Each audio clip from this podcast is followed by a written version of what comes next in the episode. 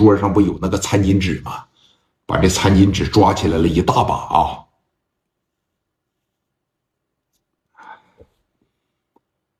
等我一会儿，把兄弟们叫上来，自个儿一步一步往左转，然后呢，洗手间趴着一进去，把衣服全脱了，包括裤衩子、内裤、袜子、皮鞋全脱了，垃圾篓里边啪啪的一扔。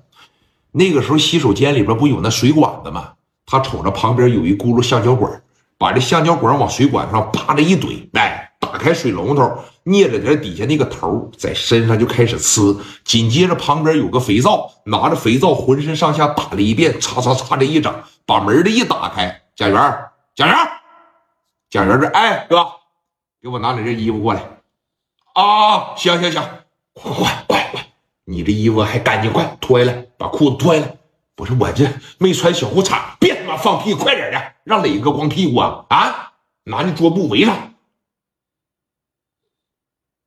说说，你看我脱裤子行，你们转过去，我这蚕蛹小，蚕蛹这是光剩点皮了，你转过去，转过去，我把裤子脱了，你他妈快点的吧！磊哥还在里边光屁股呢，快把这小白半袖脱下来，哎，把那裤子脱下来，然后呢？给磊哥这就拿过去了，这哥们干脆呀就把那饭桌上底下那桌布啪的一蹬下来，往这这一围。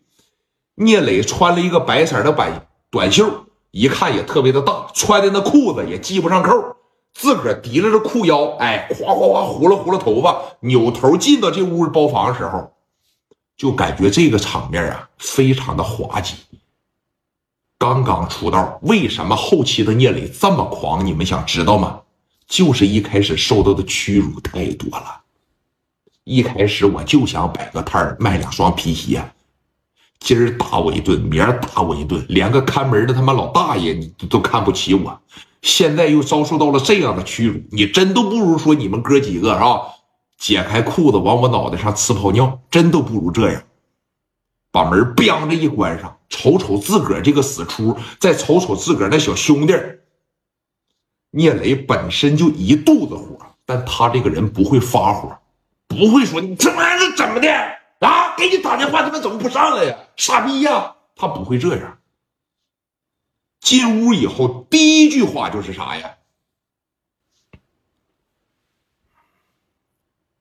以后啊，跟着我聂磊混，都机灵点刚才我打电话是让你们上来，我他妈让人打个半死。啊，听明白没，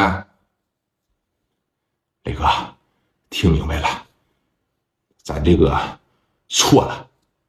刘丰玉说了，磊哥，你也别太生气了，毕竟兄弟们在一块时间不长，咱还需要多多的磨合。磊哥，别生气啊！磊哥，别生气，别生气，兄弟们错了，兄弟们错了，磊哥确实情商低了，以后咱就知道了。